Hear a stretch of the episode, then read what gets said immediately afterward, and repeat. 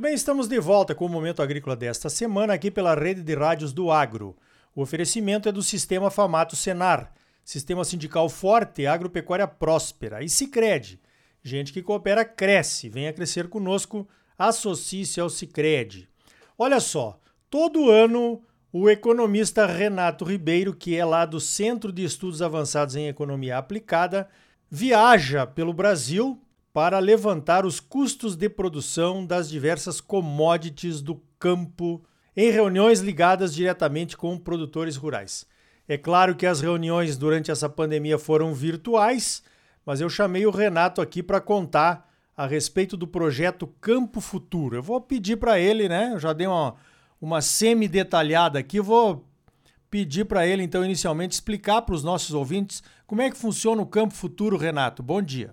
Uh, bom dia, Ricardo. Bom dia a todos os ouvintes. Esse projeto Campo Futuro é uma parceria nós do CPEG, né, junto com a CNA, né, a Confederação Nacional da Agricultura e Pecuária, juntamente com o Senar, e tem a ligação direta aí com as federações dos sindicatos rurais do, do Brasil. Como o Arioli bem disse, nós uh, viajávamos né, todo o Brasil para fazer esse levantamento de forma presencial aproximadamente aí 35 reuniões em todo o Brasil, com foco exclusivo na produção de grãos e de algodão, que é a linha de, de, de trabalho que eu sigo, né? Outras entidades, ou inclusive o CPE mesmo trabalha com outras culturas, né? E também aí com a própria pecuária. Em função da pandemia, já desde o ano passado, esse nosso levantamento de custo, que antigamente era presencial, hoje passou a ser de forma remota. Graças a Deus temos tido aí boa aceitação, né? Dos produtores, dos agentes locais a efetividade do, da participação deles é bem interessante e lá nós conseguimos discutir, entender e representar bem todas as condições da produção de grãos em si. Né? Uh, o nosso foco tem sido o fechamento da última safra colhida né? e também, ao final, fazemos uma projeção de como podem ficar os custos para a próxima temporada. E isso consiste, é, esse braço do Campo Futuro do qual eu faço parte, dessa apuração de custos de produção nas principais regiões produtoras aí de grãos e algodão do Brasil. Muito bem, é um projeto interessantíssimo, né, Renato? Porque os dados coletados serão usados em planejamentos, não só pelo sistema sindical, né, aí a CNA, as federações, mas até pelo governo federal, né, que olha os dados para entender o que está acontecendo no campo, já que as entrevistas são feitas diretamente com produtores, consultores, enfim, pessoal que sente na pele as mudanças, né? Renato, o que, que mudou em relação ao ano passado, então, nos custos de produção pelo Brasil afora? É, olha, assim, se a gente for falar especificamente de custo de produção, eu acho que a grande mudança ainda vem para a próxima temporada, né? Que os produtores aí estão já nos planejamentos finais para, para o plantio, né? Agora, o que mais nos chama a atenção, né, foi como a, safra, o planejamento e a execução dela aconteceu. Dado todo o problema climático, né, que acho que grande parte das regiões produtoras brasileiras teve já desde lá da soja, né, com atrasos de plantio, períodos uh, de alguns veranicos, uh, e consequentemente tudo isso fez com que o milho safrinha fosse plantado numa parcela bastante expressiva fora da janela. Né? Acho que isso foi quase que geral em todo o Brasil.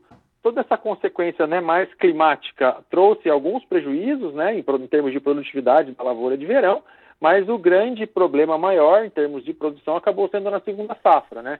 Se pegarmos aí, basicamente, o Paraná, São Paulo, Mato Grosso do Sul uh, e uma parcela de Goiás e Mato Grosso e Minas Gerais foram as regiões aí, digamos aí, mais afetadas né, em termos de segunda safra. É claro que outros estados também, como o próprio Mato Grosso, né, também sofreu aí com impactos do clima na safrinha, né? Nós temos comentado que quase tudo que podia dar de errado na segunda safra deu, né?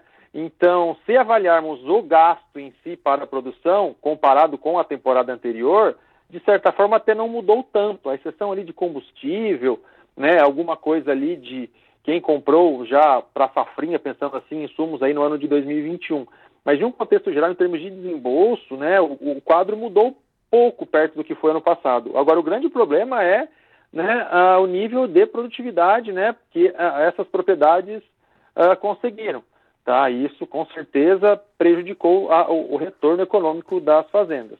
E vale lembrar também, né, que nessa, em toda essa análise de safra, vale destacar que a, a evolução dos preços, né, da, das commodities, né, digamos assim, ao longo aí de meados, né, segundo semestre de 2020 e também primeiro semestre de 2021, toda essa escalada de preço acabou que não foi absorvida pela maior parte dos produtores, tendo em vista que grande parte deles já tinha negociado uma parcela expressiva da soja de forma antecipada lá atrás, né, que ficou uma média lá, dependendo da região aí de 70, 80, 90 reais, quase que uma parcela bem significativa deles não conseguiu pegar os preços, ou na, na maior parte da sua produção, dos preços agora de 2021.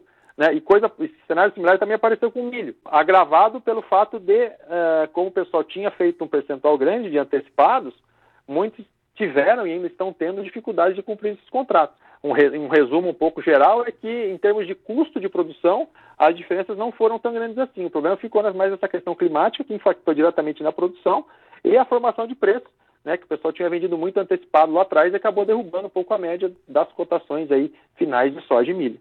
Muito bem, Renato. Você resume aí um, um ditado, né? Mais ou menos que, vamos dizer, a imagem que chega para a população urbana, né? Que não está calçando as botinas dos produtores é que eles enxergam as pingas que nós tomamos, mas não enxergam os tombos que nós levamos. Foi justamente o que aconteceu, né? Foram anunciados aí ao longo do ano preços recordes, mas infelizmente os produtores já tinham tomado uh, num, grande, num grande volume de vendas, né? Já tomado então a, os preços da safra que acabou aumentando depois e muitas vezes até por conta da própria quebra, né? O que levou então, uh, digamos assim, a, ao produtor realmente não ter mais o que vender quando uh, os preços subiram. E para a próxima safra, Renato, como é que os produtores estão vendo os custos de produção? Fazendo uma avaliação mais geral, né, a gente sabe que em muitas regiões é comum o pessoal antecipar a compra dos insumos aí em um período bastante grande, né, um ano, às vezes até um pouco mais. Então, se a gente pensar nos produtores, pensando na, na, na próxima temporada, uh, que compraram os insumos ainda no começo de 2021, esses, de certa forma, ainda não vão sofrer tanto impa os impactos dos aumentos de custo, principalmente de fertilizantes e alguns defensivos aí que têm uh, sido registrada falta uh, no mercado.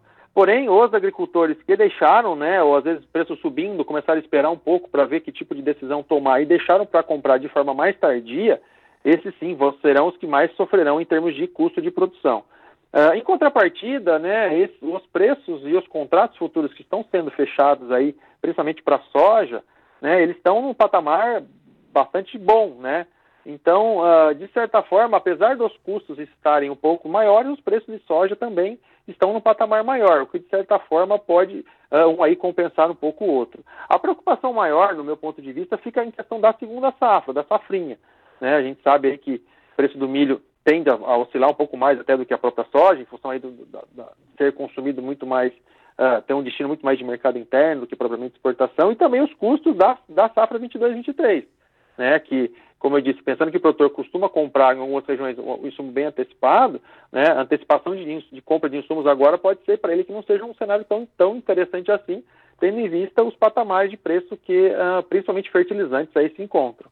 Tá? Então, para a soja, quem comprou antes, aparentemente vai passar com um custo razoável, o problema fica com quem deixou para comprar depois, né? E a safrinha já com custo provavelmente bem mais alto, né? Bem mais puxado aí do que a soja, e a preocupação maior, no meu ponto de vista, fica para 22, 23 né, que quem comprava antecipado, se entrar no mercado com esses preços, né, a gente tenha toda a dificuldade ainda dessa questão de previsão de, de preço dos grãos lá na frente, né, pode ser que tenha algum tipo de problema, né.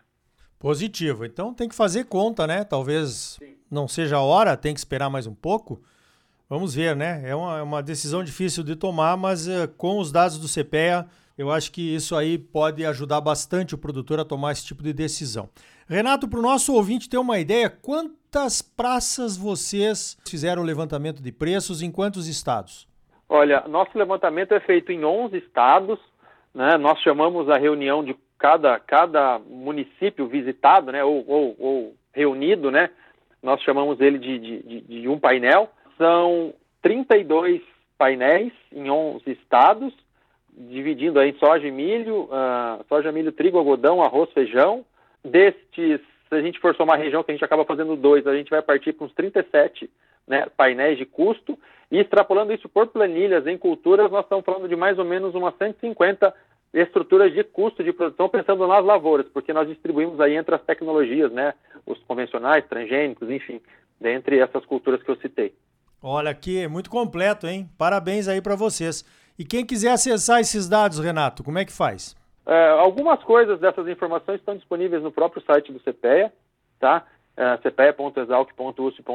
mas também é, a CNA divulga isso através de boletins do projeto Campo Futuro, que também estão disponíveis lá no portal da CNA e as regiões que nós fazemos os levantamentos, os sindicatos rurais também, eles têm essas informações, nós devolvemos para eles as planilhas levantadas uh, no local, nós devolvemos um breve relatório de como foram uh, as informações coletadas, os principais diagnósticos daquela safra. Então, essas são as principais aí, uh, informações disponíveis para quem participou conosco. Muito bem, então tá aí, ó, informações valiosas no projeto Campo Futuro, geradas nessa parceria aí entre a CNA, os sindicatos rurais e o Centro de Estudos Avançados em Economia Aplicada, o CPEA.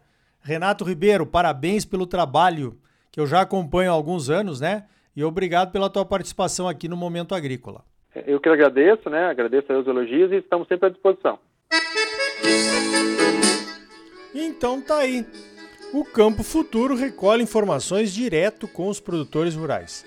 É um ótimo projeto, pois as informações recolhidas serão usadas na defesa dos interesses dos produtores de todo o Brasil pelo sistema sindical. No próximo bloco, o quarto episódio da nossa nova série especial que vem por aí. Nós vamos tratar de uma nova forma de melhorar e modernizar o seu parque de máquinas sem precisar imobilizar o seu dinheiro para comprar a máquina agrícola. É o aluguel de máquinas agrícolas. O nosso convidado é o diretor comercial da locação do Grupo Vamos, o José Geraldo Júnior. Sicredi é mais do que um banco, é uma cooperativa de crédito e gente que coopera cresce. Então venha crescer conosco, associe-se ao Cicred. Sistema Famato Senar, mobilização total para garantir um agro cada vez mais forte em Mato Grosso. É bom para os produtores, mas é muito melhor para o nosso estado e para a nossa população. Não saia daí, voltamos em seguida com mais momento agrícola para você.